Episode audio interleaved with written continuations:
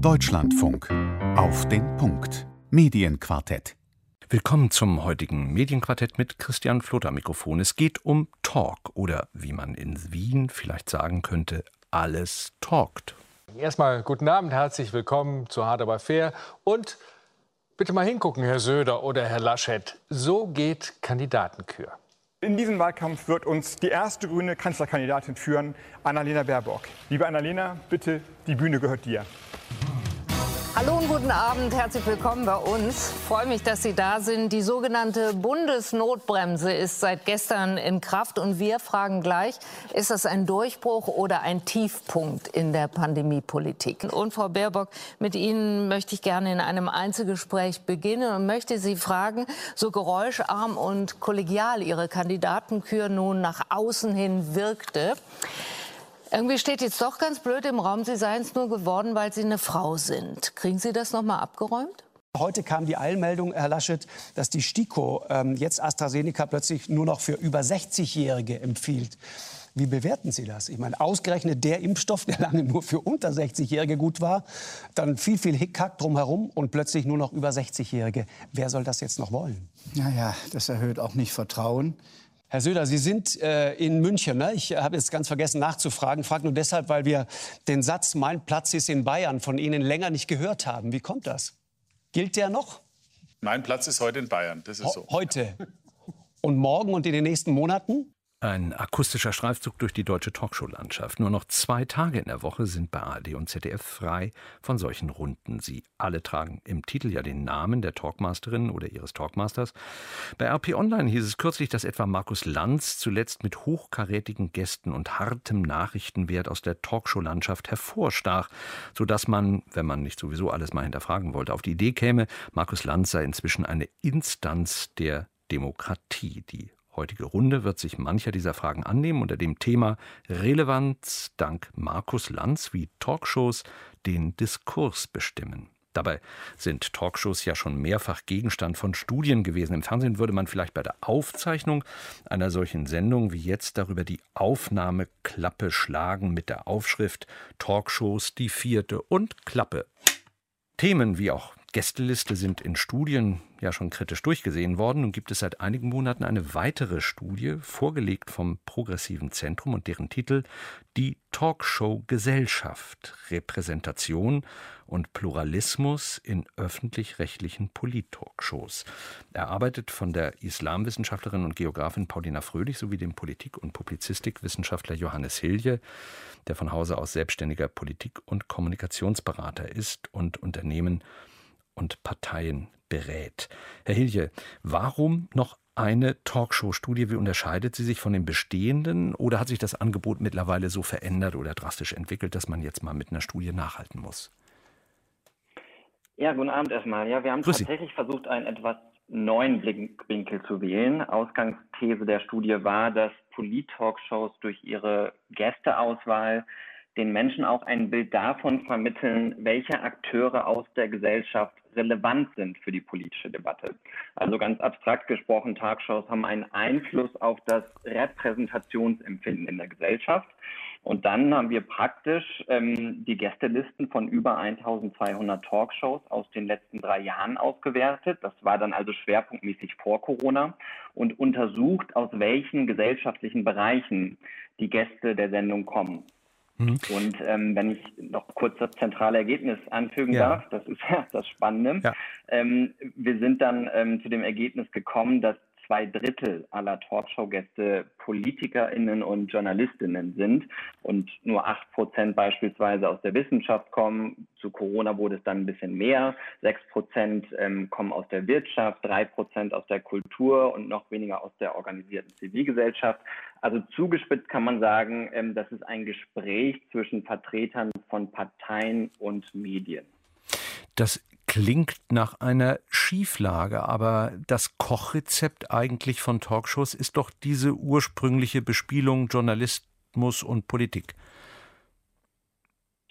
Ja, natürlich ist das auch erstmal ähm, jetzt nichts Verwunderliches und auch nichts ähm, schlimm ist, dass da Politikerinnen und Politiker sitzen und Journalistinnen und Journalisten, aber ähm, diese doch sehr starke Unterrepräsentation von anderen gesellschaftlichen Bereichen und Organisationen finden wir dann doch etwas kritisch, weil unser pluralistisches System ist ja so angelegt, dass auch in vielen anderen Organisationen, zum Beispiel Verbänden, Kirchen, NGOs, Kultureinrichtungen, gesellschaftliche Interessen gebündelt werden. Aber die kommen eben kaum zu Wort in diesen Sendungen. Und deswegen ist es schon eine Form von verzerrter Repräsentation der Gesellschaft. Und interessanterweise ist die Talkshow-Präsenz von solchen Organisationen besonders niedrig, die ein besonders hohes Vertrauen in der Gesellschaft genießen. Das sind zum Beispiel Verbraucherschutzverbände oder auch Gewerkschaften. Die sind dort kaum, aber eigentlich sind das Organisationen, die besonders gut auch als Mittler zwischen politischen Eliten und Bürgerinnen und Bürgern fungieren können. Hm. Zunächst einmal ist das ja eine, eine Befundaufnahme, aber Sie haben da schon auch eine Interpretation, die auf die Annahme gründet, dass ja doch diese Talkshows eine Bedeutung haben in ihrer Wahrnehmung und auch das Repräsentationsempfinden, so haben Sie es, glaube ich, eben gesagt, beeinflussen. Wenn Sie das vielleicht noch einmal stärker herausstellen, diese gesellschaftliche Wirkung dieses medialen Angebots. Ja, die Relevanz ergibt sich, glaube ich, allein schon durch die hohen Einschaltquoten. Also das ist ja immer noch ein Millionenpublikum, ähm, das durch die Talkshows ähm, jede Woche erreicht wird. Auch wenn die Zahlen etwas runtergegangen sind, so im Langzeittrend, trotzdem ist das noch ähm, durchaus relevant, ähm, die Anzahl der Menschen, die das schauen. Also erstmal muss man das schon wahrnehmen als eine Arena der, der Meinungsbildung, eine Arena des öffentlichen Diskurses.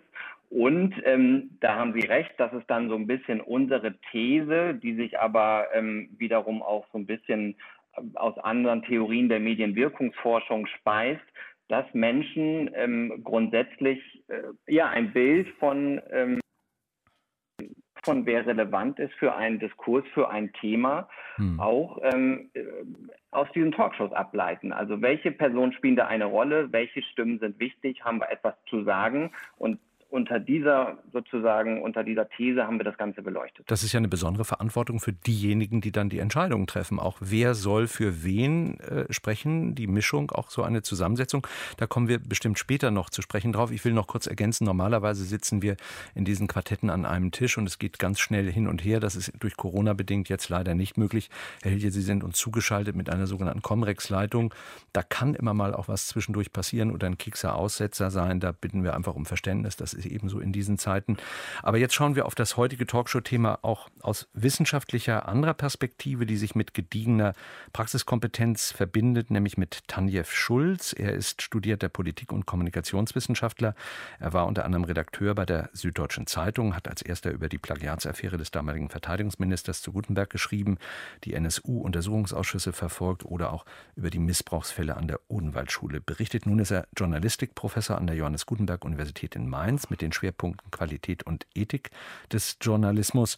Journalismus, ähm, er ist uns zugeschaltet aus einem Studio des Südwestrundfunks in Mainz. Danke an die Kolleginnen und Kollegen dort. Und ähm, ja, willkommen in der Runde, Herr Schulz. Ja, guten Abend. Besonders mag helfen, dass die Promotion von Ihnen auf einer Doktorarbeit fußt, die den Titel trägt Geschwätz oder Diskurs, die Rationalität politischer Talkshows im Fernsehen. Ganz kurz die Frage, was war denn damals, was ist heute? Die Debatten waren ziemlich ähnlich eigentlich vor 20, 25 Jahren. Heute haben Sie gesagt, Markus Lanz wäre da so die neue Relevanz oder der neue Relevanzfaktor in der Politik. Damals hat man gesprochen von Sabine Christiansen. Vielleicht erinnern sich manche an ihre Sendung damals als Talkrunde als ein Ersatzparlament. Sabine Christiansen als Ersatzparlament und man sprach auch von einer Talkshowisierung der Demokratie damals. Und all die Diskussionen, die wir heute, glaube ich, auch führen, äh, haben wir nicht zu viel vom Gleichen bei den Teilnehmern, das, was Herr Hilje gerade ausgeführt hat, aber auch bei den Themen in den Talkshows. Das hatten wir damals auch als Diskussion schon und nun kann man sich fragen, hat sich da überhaupt irgendwas verändert? Ja, ich glaube, ich habe jetzt ähm, natürlich keine ganz neue Studie selber gemacht, aber aus dem, was ich so verfolgt habe, hat sich ein ein paar Dinge haben sich, glaube ich, schon verändert, ein paar Dinge sind gleich geblieben. Also gleich geblieben ist, wir können, denke ich, von Talkshows nicht erwarten, dass wir da jetzt den idealen Diskurs vorfinden, Gespräche mit Tiefgang, wo wir da auf einem äh, Niveau von Platon im Symposium-Stil da die Argumente hin und her fliegen sehen. Aber was wir durchaus verlangen können, ist, dass dort auch argumentiert wird und wir zu einer gewissen Meinungsbildung dadurch auch kommen können. Und was sich aber verändert hat, obwohl es auch weiterhin sehr vieles gibt, was mich nervt, was wahrscheinlich viele unserer Zuhörerinnen und Zuhörer auch nervt, wenn sie Talkshows schauen. Was sich ein bisschen verändert hat nach meiner Wahrnehmung in den vergangenen Jahrzehnten, ist, dass die Talkshows im Fernsehen ein wenig ziviler geworden sind. Die Menschen reden dort höflicher miteinander, lassen sich auch mehr ausreden. Da gab es viel mehr Pöbelei in früheren Zeiten und ich erkläre mir das damit, dass wir ja in der Zwischenzeit die Pöbelei zuhauf in Social-Media-Kanälen vorfinden und dort eine ganz neue Welle von Kommunikationsgeschwätz, um mein altes Thema aufzugreifen, mhm. entstanden ist. Dieses schon genannte Repräsentationsempfinden mit all den Verantwortlichkeiten und Überlegungen, die damit auch dann, wenn es so eine Bedeutung hat, äh, zusammenhängen, nochmal angesprochen, würden Sie dieses teilen, dass das schon ein wichtiger, wichtiges mediales Angebot ist, durch das sich das Bild von bestimmten Themen und auch ein Bild über die Repräsentantinnen und Repräsentanten, die dort gesetzt sind in der Runde, auch, auch bildet und prägt und dass das, da etwas mit ja, zu tun hat. Ich glaube, Herr Hilje hat da recht. Ich glaube auch, dass tatsächlich sehr viele Menschen sich versuchen, ein Bild buchstäblich zu machen von Politikerinnen und Politikern. Deswegen werden auch davon sehr viele eingeladen, die dort dann zumindest ein paar Minuten länger einfach zu sehen sind. Wie agieren die, wie sprechen die, wie reagieren die aufeinander? Und das Besondere an Talkshows ist, eigentlich ist es etwas, was man auch vom Parlament und der Parlamentsdebatte erwartet, was aber viel zu wenig medial vielleicht transportiert wird. Man erwartet eben, dass auch die Argumente tatsächlich ausgetauscht werden und aufeinanderprallen. Und das Interessante im Vergleich etwa zu, ähm, zur Zeitungslektüre oder zur Nachrichtensendung ist, dass wir eben dort die eigentlichen Akteure vornehmlich Politikerinnen und Politiker, dann sehen, wie sie aufeinander reagieren mit unterschiedlichen Meinungen. Das ist für sich genommen in der Demokratie natürlich hochinteressant und relevant. Mhm.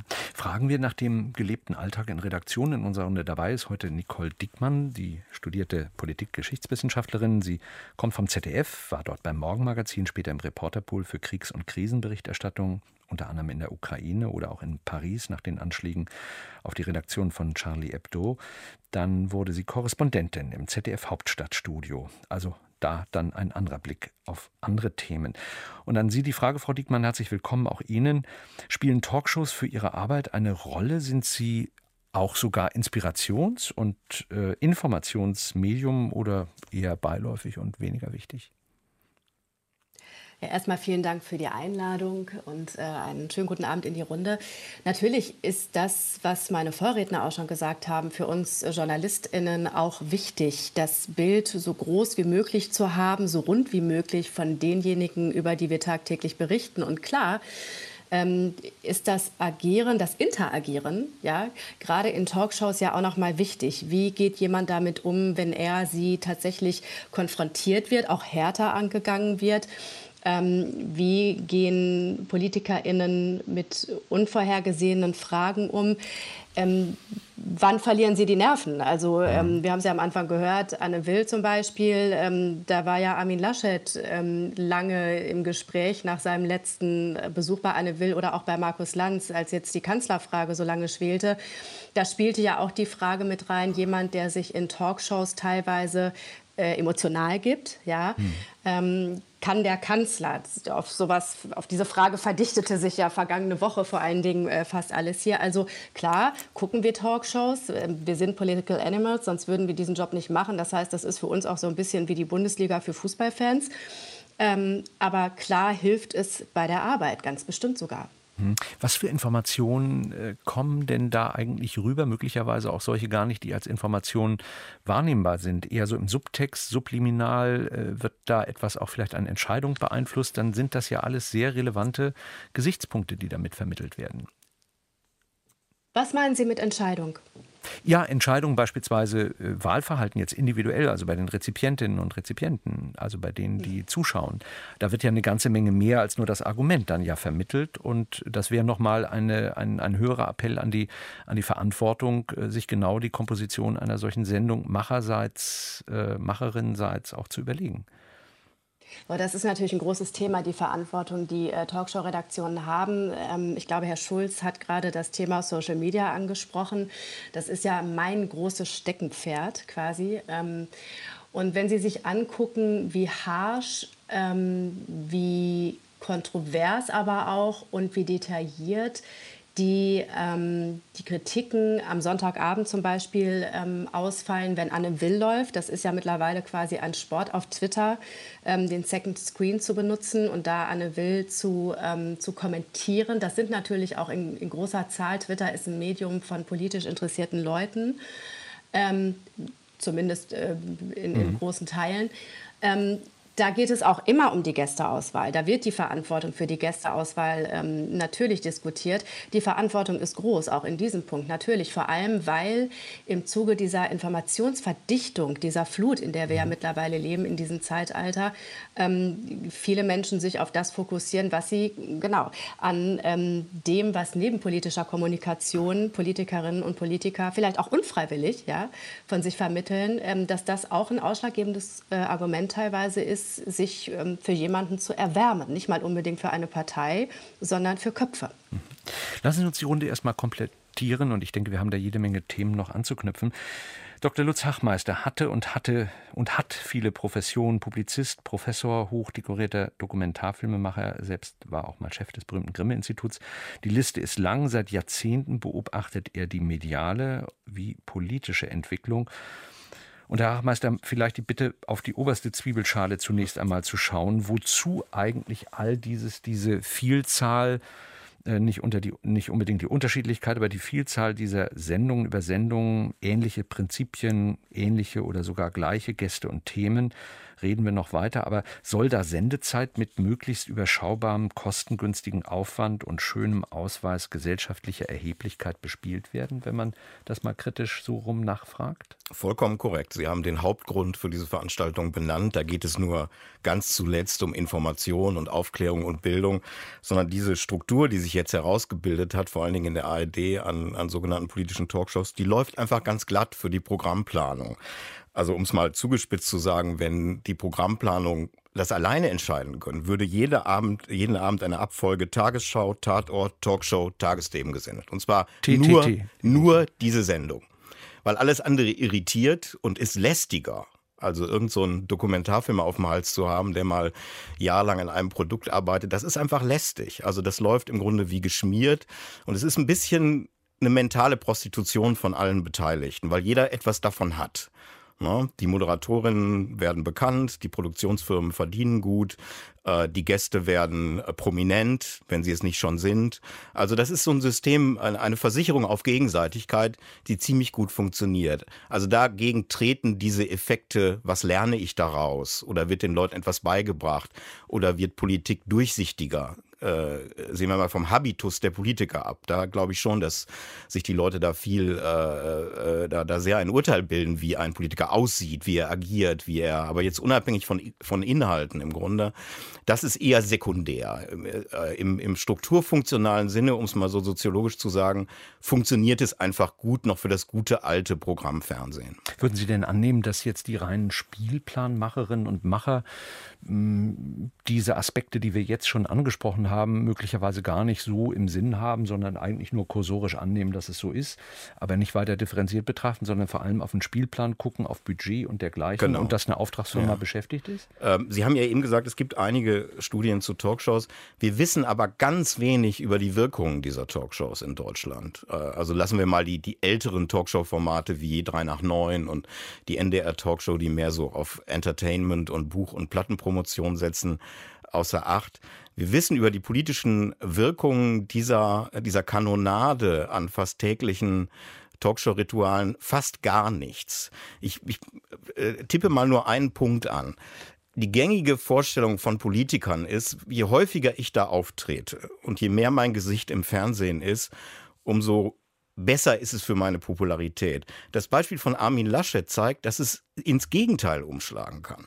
Also dem Mann hätte einfach, hätte man einfach raten müssen, er, er muss diese Auftritte einfach dosieren, weil da so Effekte von kognitiver Konsonanz und Dissonanz eintreten und eher Antipathie-Effekte bei vielen Zuschauern geweckt werden. Das ist nur ein Beispiel, wie komplex diese politischen Wirkungen sein können. Und noch ein Satz ich glaube, dass auf die Dauer, selbst bei den Leuten, die das immer gucken oder häufig gucken, diese Form von Talkshows, so eine Art News-Fatigue einsetzt. Also eine Müdigkeit gegenüber Nachrichten, äh, gegenüber Argumentationen und im Grunde eher eine subtile Antipathie gegen die herrschende politische Klasse geschürt wird durch diese Struktur, besonders jetzt in Corona-Zeiten. Das gibt das Stichwort Medienwirkungsforschung. Gibt es da irgendwie Erkenntnisse oder Annahmen? Vielleicht Herr Schulz, Herr Hilje, vielleicht auch Erkenntnisse aus der neuen Studie, Herr Hilje? Also, achso, bitte Herr Hilje. Gerne, Herr Schulz. Ja, bitte gerne. Machen Sie. Herr Schulz, fangen Sie an. Ja, also es gibt tatsächlich wenig was wir über die Wirkung wirklich wissen. Da gebe ich Herrn Hachmeister recht. Ich glaube aber auch, dass deshalb diese Interpretation, zu der wir, glaube ich, alle neigen sehr schnell, dass das alles ganz fürchterlich ist. Und Lutz Hachmeister hat ja so ein bisschen in diese Richtung argumentiert, dass erstens, dass er so ein bisschen aus zynischen Gründen diese Flut an Talkshows gibt, wo ich ihm im Teil ja auch recht gebe und auch denke, es wäre vielleicht äh, eher im Sinne des öffentlich-rechtlichen Rundfunksystems da mehr zu investieren in anspruchsvolle Magazinformate, Dokumentation, Investigatives. Aber ich bin trotzdem, weil wir so wenig wissen über die Wirkungen, ähm, am Zweifeln, ob es wirklich äh, so schlimme Effekte hat und ob die Menschen nicht sehr viel ähm, resilienter und resistenter sind gegen diese angeblichen Verführungskünste der Rhetorik und äh, Sympathie und Antipathie spielt alles eine Rolle, aber die Menschen sind auch in der Lage, das zu unterscheiden, und es ist ja auch interessant, dass eben auch entgegen dem, was dann immer gerade auch Journalisten so alles behaupten, wie ähm, man so auftreten müsse medial, gerade auch die spröderen Politiker teilweise erfolgreich sind. Ich meine, Angela Merkel ist dafür ja das beste Beispiel. Und dass es keineswegs so berechenbar ist, äh, wie man da in Talkshows zu posieren hat. Und ich glaube, es ist eine sehr große Frage, wie man darauf blickt. Man kann, wenn man diese Sendung schaut, jede Menge unvernünftiges äh, Geschwätz und Quatsch ähm, da betrachten. Aber ich glaube auch, dass Menschen teilweise mit einem ehrlichen Interesse an bestimmten Themen und äh, Kontroversen das auch schauen und dieses Unterhaltsame im Prinzip mitnehmen. Mhm. Und äh, ich bin deswegen nicht so sicher, ob die Effekte so rundum negativ sind. Hey, darf ich kurz was dazu sagen, Aber Herr Floto, weil ich möchte da nicht gerne. falsch verstanden mhm. werden. Ich habe das nicht kulturkritisch ja. gemeint oder im Sinne von bösen Verführern, die die Leute da hineinziehen. Das Beispiel Laschet war ja genau äh, anders situiert, dass die Leute schon äh, differenzieren können, wie sie jemanden empfinden in seinem Habitus. Es geht aber nur um die, äh, um vielleicht in einem um einen Umschlag von Quantität in negative Qualität, ja. der sozusagen ein Misstrauen gegenüber dem etablierten politischen System befördert, weil es eben, wie Johannes Hilje gesagt hat, ganz klar ein Mainstream-Establishment-Diskurs ist ja, und, und ein Elitendiskurs, ja, der wenn, da wenn, vorgeführt bevor, wird. Sehr gut, also bevor Herr Hilje da vielleicht auch noch jetzt wieder was sagen darf, äh, ein Punkt, der mir da wichtig ist, äh, und da vielleicht äh, stimmt mir auch Herr Hachmeister zu, was mich auch persönlich tatsächlich nervt und wo ich glaube, dass, die, dass der Journalismus schief gewickelt ist, ist, dass einfach in einer exzessiven Form die Talkshow dazu neigt, ähm, auch die Personalisierung und die äh, mhm. Strategieorientierung der Politik zu befördern und eigentlich der Politik auch einzureden. Du musst gucken, wie du dein Machtspielchen treibst. Und mhm. das äh, kann man auch permanent bereden dann mit Laschet und Söder, wer hat da wen, wie, warum. Und man giert dann danach irgendwie rauszufinden, wer will dann nun wie kandidieren, anstatt dass man das einfach mal abwartet und die Leute auch selbst, wenn sie heucheln, beim Wort nimmt und sagt, ha, wir haben Pandemie äh, und es geht gar nicht um meine persönlichen Ambitionen. Äh, mag ja in Teilen geheuchelt sein, aber ähm, dann nehmen wir sie doch beim Wort und versuchen nicht immer, immer wieder aus denen was rauszuholen, wo die dann sich winden wie, A, wie ein Aal. Und äh, das ist dann eigentlich sehr billig. Herr Hilje, Mitautor einer Studie zu den Talkshows, jetzt mit Befunden, die äh, Defizite aufzeigen, auch in der Besetzung. Wir sind schon wieder bei Politik und bei Journalismus, was die Besetzung angeht. Sie sagen ja, da fehlt etwas, da gibt es eine Verzerrung. Wie sehen Sie das? Ja, ich wollte gerade noch mal kurz auf den äh, Punkt der Effekte eingehen. Ähm, ich glaube nämlich schon, dass es so etwas wie ein auch man könnte sagen, eine Überhöhung der Talkshow gibt innerhalb des medialen Diskurses. Also das Mediensystem und der Mediendiskurs ist ja sowieso enorm selbstreferenziell. Ähm, in den Medien wird dann ähm, in den, in, am Tag nach einer Talkshow nochmal die Rezension der Talkshow mhm. gemacht und auch vor einer Talkshow wird schon ähm, drüber diskutiert.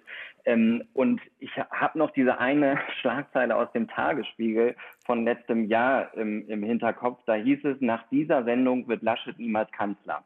So, und ich glaube, Armin Laschet, und da gebe ich Lutz Hachmeister ein Stück weit recht, ist ja der, der lebende Beweis, dass sich die Parteiendemokratie nochmal gegen die Mediendemokratie durchgesetzt hat. Das ist ja so eine alte Debatte auch aus der ähm, Politikwissenschaft. Ähm, wer gibt eigentlich den Ton an? Sind das noch die politischen Akteure oder sind das die medialen Akteure in unserem demokratischen System? Und ähm, da finde ich, ähm, kann man eigentlich mal schön sehen, Armin Laschet, der, der war so oft in Talkshows und hat so oft vergeigt. Markus Söder war da viel cleverer, auch bei Lanz, wie der hat sich ja zuschalten lassen aus München. Damit hatte er viel mehr Kontrolle über die kommunikative Situation als Laschet im Studio, der da in dieses Kreuzfeuer geriet ähm, zwischen FATS-Journalistin und Markus Lanz. Der hat ja am Ende kapituliert, muss man sagen, bei dieser ähm, Sendung am Tag, ähm, bevor dann Söder aus München zugeschaltet war. Aber das spielte am Ende keine Rolle, weil dann die Gremien der CDU entschieden haben und eben nicht ähm, diejenigen, die dann über die Talkshows geschrieben haben. Also ich glaube, da muss man dann sozusagen auch nochmal ein bisschen wieder klarkriegen, wo eigentlich noch die ähm, Macht liegt in unserem politischen System. Naja, aber wenn ich das kurz einfügen darf, Nicole noch Dickmann, ist Armin, ZDF-Korrespondentin ja, im Hauptstadtstudio Berlin. Mhm. Wenn ich das einmal einfügen darf, noch ist Armin Laschet nicht Kanzler. Also das ist noch nicht ausgemacht. Er ist Kanzlerkandidat, ne? Auf jeden Fall, Frau Diekmann. Ich glaube nur, ich habe diesen Artikel damals so verstanden, er wird auch nicht Kandidat, weil er hätte sich das sozusagen in dieser Sendung äh, verbaselt. Und ich glaube, da wurde dann tatsächlich einmal diese sozusagen die Wirkung einer einzelnen Sendung doch sehr überhöht. Ja. Ähm, er ist wahrscheinlich nicht beliebter geworden durch die Sendung, aber er hat damals sicher nicht seine Kandidatur ähm, verbaselt. Ja, und das, äh, was Sie da ansprechen, finde ich, ist ja sehr wichtig, weil es gerade auch bei Medienleuten ja doch so ein bisschen äh, so eine Besessenheit da, da gibt. Wie agiert jetzt jemand so? Wie schlau antwortet der? Wie schlagfertig ist die Person? Und das ist teilweise, äh, also auch wenn das schwierig ist mit der Wirkungsforschung jeweils, das genau zu eruieren, womöglich fürs allgemeine Publikum gar nicht so wichtig. Und ich sehe eher das Problem, dass diese Talkshow-Kultur dazu führt, dass man auch zu sehr schlicht die Bühnenpräsenz und äh, das Agieren dort im Blick nur hat und wir doch viel mehr als auch Journalistinnen und Journalisten darauf schauen müssten, was die Leute wirklich tun. Wie sieht die Politik aus? Und da bräuchten wir Formate, die das viel besser noch vermitteln. Mhm. Frau Diekmann, Sie haben das ja schon angesprochen, die Verschnipselung und das Eigenleben, was dann die reine lineare Ausstrahlung noch nach sich führt. Was für eine Bedeutung hat das? Sie haben Twitter angesprochen, das ist ja aber nur ein Kanal, in dem das weiterverwertet werden kann. Ähm, ist das ein Eigenleben, nochmal eine ganz eigene Dynamik? Wird da möglicherweise Populismus relativiert, der sich in den Themen zeigen könnte? Wie bewerten Sie das? Sie sagen ja, das ist Ihr Favorite äh, Interesse. Ja, genau, das ist, ähm, das ist mein Steckenpferd tatsächlich. Ähm, ich, ich würde sagen, fast jede, ähm, fast jede Kommunikation wird mittlerweile in den sozialen Medien verzerrt, weil wir eine Polarisierung, die wir ja auch in der Gesellschaft äh, gerade statt äh, verzeichnen, ja, gerade noch mal in Corona-Zeiten, ähm, davon lebt Social Media. Deswegen würde ich auf das was in Social Media diskutiert wird, zumindest was die Schärfe angeht, ähm, nicht allzu viel geben. Das muss man, da muss man wirklich immer viel abziehen von ähm, Algorithmen und dem Eifer, sich gegenseitig zu überbieten. Was ich noch mal sagen wollte, das fand ich gerade ganz interessant, bevor ich gefragt wurde, ist dieser, ähm, dieser Effekt, von PolitikerInnen in Talkshows ähm, dieses theatralische Moment, das die Talkshows haben. Und das finde ich, wenn man etwas Gutes ähm, finden kann an der Corona- Krise im Moment ist es das fehlende Publikum in den Talkshow-Studios. Ich finde, da sieht man tatsächlich, dass man, ähm, dass man Talkshows durchaus auch anders konsumieren kann, wenn da anders kommuniziert wird. Sie merken das ähm, an der Art und Weise, wie die dort Sitzenden reden. Dieses nach oben mit der Stimme gehen und mit einem triumphalen ähm, Ausfaden aus dem Gesagten herausgehen und dann mit dem erwartungsvollen Blick, wenn man sich nicht allzu gut im Blick hat, sich dem Publikum hinwenden. Das fällt gerade weg und dadurch äh, gewinnen, gewinnen diese Gespräche doch ein bisschen mehr an Tiefe, so sehr sie das, äh, also sofern sie das in Talkshows überhaupt können. Mhm. Coronavirus ist ein Glücksfall für Talkformate gewesen, schrieb die Wiener Zeitung im März. Würden Sie das auch so sehen? Sie haben ja eben gerade so einen Effekt angesprochen, ohne Publikum und äh, das, was Sie eben beschrieben haben. Darf ich kurz was dazu sagen? Das ist eine Gerne. interessante Konstellation, weil ich glaube, und wie gesagt, wir bewegen uns hier auch als Medienforscher im Bereich von Vermutungen. Was übrigens seltsam ist, also wenn das Thema so relevant ist, über das wir heute Abend reden, dann würde man vielleicht auch vermuten, dass die Sender etwas mehr Geld für, äh, für Wirkungsforschung ausgeben. Aber ich fürchte, sie haben gar kein Interesse an wirklich validen Ergebnissen. Ähm, ich glaube, dass äh, oder vermute, dass in Corona-Zeiten dem Publikum eine enorme Differenz zwischen Reden und Handeln bei der politischen Klasse auffällt. Also das heißt, die sitzen dann da in den Talkshows, der Bundeswirtschaftsminister in, in seiner ganzen Schwergewichtigkeit und äh, Herr Kubicki und äh, Herr Scholz und wer auch immer, während die Leute draußen im Lande, sage ich jetzt mal, merken, wie schlecht dieses Management der, der äh, Corona-Pandemie äh, funktioniert hat. Jetzt unabhängig von dem Fakt, dass es alle auf uns zugekommen ist, aber äh, an, an welchen bürokratischen Ecken und Enden das da gehakt hat, das merken die Leute ja ganz persönlich. Oder das Impfmanagement. Das heißt, diese Distanz zwischen einer politischen Klasse, die sich da im, im allgemeinen Parlando durchaus gesitteter als früher, so Strauß gegen Wehner und sowas, oder Willy Brandt gegen, äh, gegen Helmut Kohl äh, geriert, äh, diese Distanz zwischen Reden und Handeln, die ist durch die Talkshows einfach deutlicher geworden. Und deshalb doch meine These, dass so das allgemeine Grollen und der Unmut des Publikums dadurch eher wächst gegenüber der politischen Klasse. Wie wird das gesehen? Da würde ich gerne mit. Frau Diekmann. Hm? Ja, danke. Ähm, da würde ich gerne tatsächlich, dem, dem würde ich zustimmen und kann da ähm, einen anschaulichen, ein anschauliches Beispiel liefern. Und zwar, wir waren ja gerade schon bei ihm, beim Bundeswirtschaftsminister, bei Peter Altmaier. Der saß ähm, bei Anne Will und zugeschaltet war ein Chefarzt. Es ging mhm. natürlich um Corona. Ähm, und in dieser Diskussion, es war kurz vor der Verabschiedung, es war der Sonntag vor der Verabschiedung der sogenannten Bundesnotbremse im Bundestag. Es war wenige Tage davor.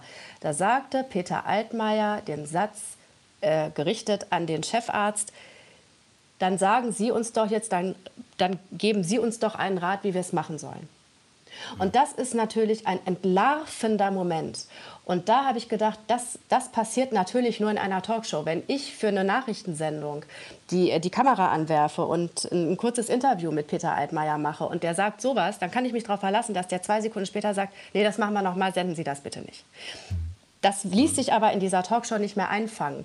Und genau das, was mein Vorredner gerade gesagt hat, ist da passiert. Dass, man, dass die Leute zu Hause wirklich diesen völlig ungeschminkten, Blick hatten, diesen unverstellten Blick darauf, wie im Moment agiert wird teilweise. Und das Gute ist, dass es live ist, genauso wie wir hier auch. Da können wir nichts rausschneiden. Also Exakt. Also es wird, wird alles gesendet. Aber Herr Hilje, da ist doch ein Ansatzpunkt. Sie sagen ja, für Lösungsansätze stehen ganz andere Gruppen, die viel zu wenig dort repräsentiert sind in der, in der Gästeliste, in der Zusammensetzung.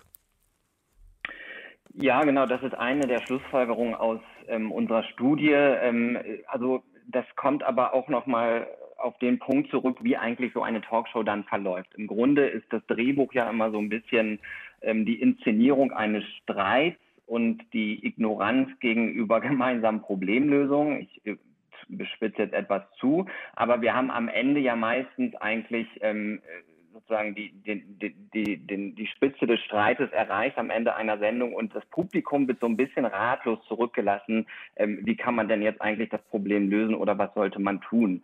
Ähm, und da, glaube ich, gibt es eben auch Akteure in der Gesellschaft, die nicht wie ParteipolitikerInnen in eine Sendung gehen, um eben diesen Streit auch mitzumachen, um die ähm, Positionsunterschiede zu anderen Parteien deutlich zu machen, sondern es gibt Akteure, ich habe das vorhin am Anfang schon gesagt, Verbände, Verbraucherschutzverbände, Nichtregierungsorganisationen, auch äh, Kirchen, Kultureinrichtungen, Wirtschaftsverbände, die ähm, viel viel mehr ein Interesse eigentlich am Zusammenführen der verschiedenen Positionen haben.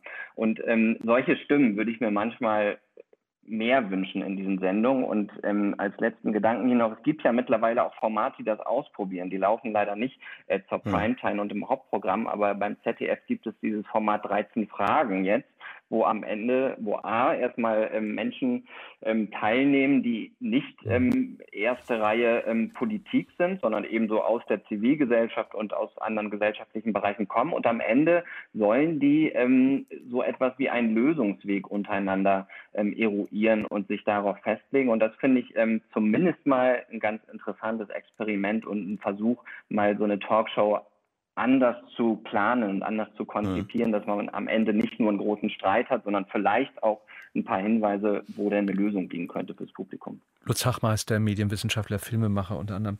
Ähm, die Frage nochmal, der Blick auf die klassischen Formate, jetzt eben nicht die, die jetzt so mhm. ein bisschen innovativ weitergehen. Ist das immer noch so eine Zusammensetzung Polizist, Krokodil, äh, Commedia dell'arte, Persönlichkeiten oder wie sehen Sie Ja, das? so wird zumindest in diesen Hauptformaten, so wird in den Redaktionen gedacht. Äh, ich weiß nicht, wer gestern Maybrit Illner, ich habe das hier, weil diese Sendung wird ja honoriert, einfach mal getan für den Deutschlandfunk, was ich normalerweise nicht mehr mache, unabhängig von der sehr netten Moderatorin übrigens.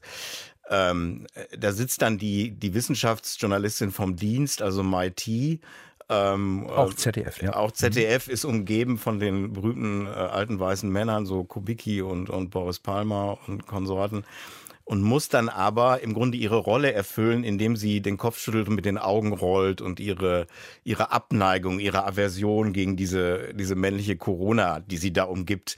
Das ist ein Rollenverhalten. Das ist im Grunde ähm, fast eintrainiert. Also jeder erfüllt da äh, seine Rolle, äh, damit die Sendung in, in so einer äh, letztlich doch faden Dramaturgie einigermaßen äh, funktioniert. Und im Grunde spielt dann da auch jeder mit. Es gibt da keine Guten und keine Bösen mehr. Ähm, und ich glaube, und werden die auch nicht wieder eingeladen. Das genau, ja man wird da nicht eingeladen. Und, der, der Gäste selbst. Genau, und es gibt auch Leute, von denen die Redaktionen wissen, dass sie immer kommen, dass sie immer zur Verfügung stehen. Das Inventar. Das Inventar sozusagen, das ist ungefähr die Hälfte dieses, dieses Clubs. Ähm, und das ist natürlich auf die Dauer alles sehr, sehr durchsichtig. Das, äh, deshalb glaube ich, es bringt einem demokratischen Diskurs, um es so hochtrabend zu sagen, gar nichts. Bis auf so ein paar Aha-Effekte. Also da wieder würde ich widersprechen. Ich glaube, das ist ähm, richtig vielleicht, wenn man den ganzen Tag ansonsten äh, die Zeitung alle liest, von vorne bis hin und so weiter. Aber die meisten. Mache ich ja auch nicht. Ich lese ja fast gar keine Zeitungen mehr. Ja, dann eben Bücher oder sie haben es alles schon mal irgendwann gelesen.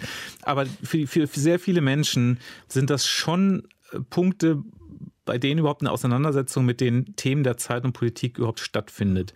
Und das sollte man, glaube ich, nicht unterschätzen und auch nicht kleinreden und auch bedenken, dass das, was Nicole Diekmann vorhin geschildert hat als Beispiel, es gibt diese Momente der Spontanität oder auch der, der Ehrlichkeit. Es gibt vor allen Dingen, das ist eben, da hängt auch ein bisschen davon ab, wie man guckt. Also ich gebe Ihnen schon recht, all das, was Sie geschildert haben, das geht mir beim Schauen teilweise genauso und diese, diese fade Dramaturgie und jeder spielt seine Rolle.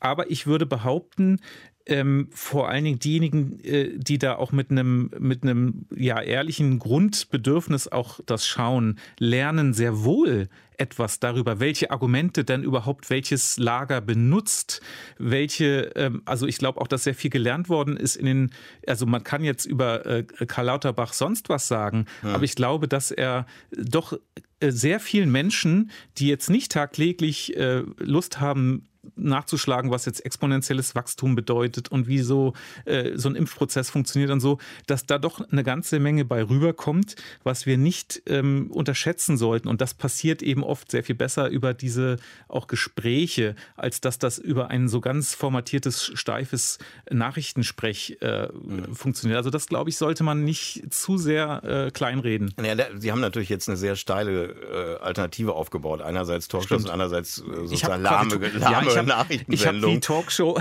Talkshow-mäßig habe ich jetzt agiert. Ne? Es gibt ja vielleicht auch noch äh, Graustufen dazwischen. Lauterbach, da würde ich Ihnen recht geben. Das ist ein Mann mit einer Mission. Also der geht dahin, weil er wirklich etwas sagen will und der Bevölkerung vermitteln will an wissenschaftlichen Erkenntnissen oder was auch immer. Da ist aber eine sehr große Aufnahme. Ansonsten geht es natürlich um Selbstvermarktung und Aufmerksamkeitsökonomie. Ja, aber es, es, gibt eine List der Vernunft und die führt dazu, dass selbst die, die da als Selbstvermarkter reingehen, sie kommen da schlecht bei raus, wenn sie sich dem Argumentieren völlig verweigern das, das als Politiker. Und, und, diese ja. List der Vernunft, von der lebt auch eine kompetitive Demokratie und eine Arena ja. wie die Talkshow. Herr Schulz, nur, nur ein Satz noch dazu, wo wir ein bisschen aufpassen müssen, ist, dass wir sagen, die Talkshows sind halt, ist sozusagen für die, die sonst nichts richtig mitkriegen.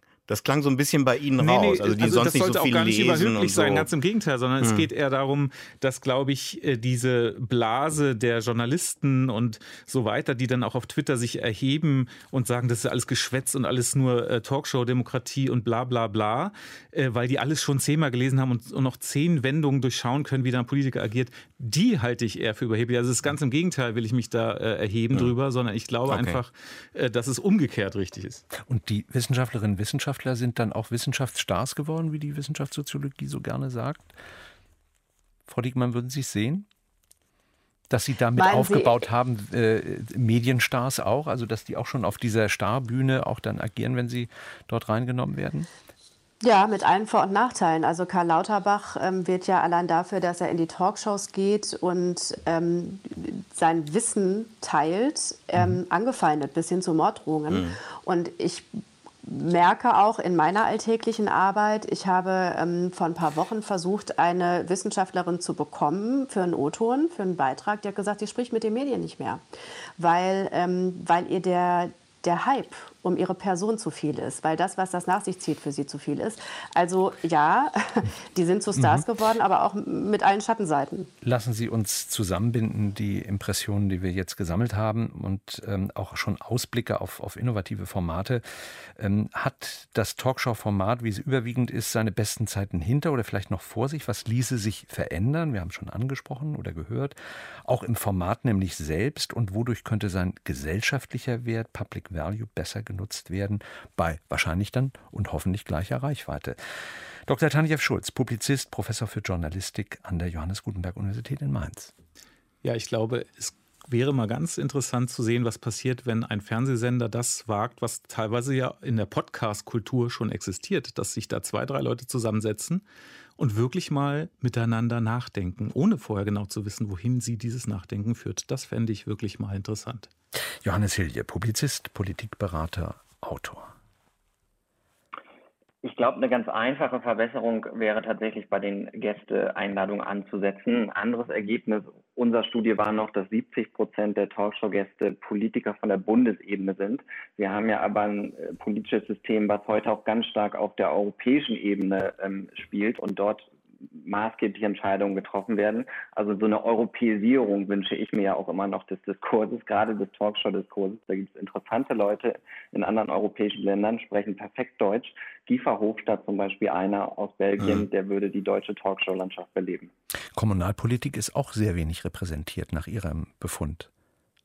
Ja, äh, ich weiß noch genau, 2,4 Prozent der Talkshow-Gäste aus der Politik kommen von der kommunalen Ebene. Auch die mhm. sind ja sehr nah dran eigentlich an dem Problem der Menschen und könnten auch in gewisser Weise ein Bindeglied sein zwischen Elite und, mhm. und Bürgerinnen und Bürger. Also auch von mhm. denen gerne mehr. Nicole Diekmann, ZDF-Korrespondentin in Berlin. Mehr Mut.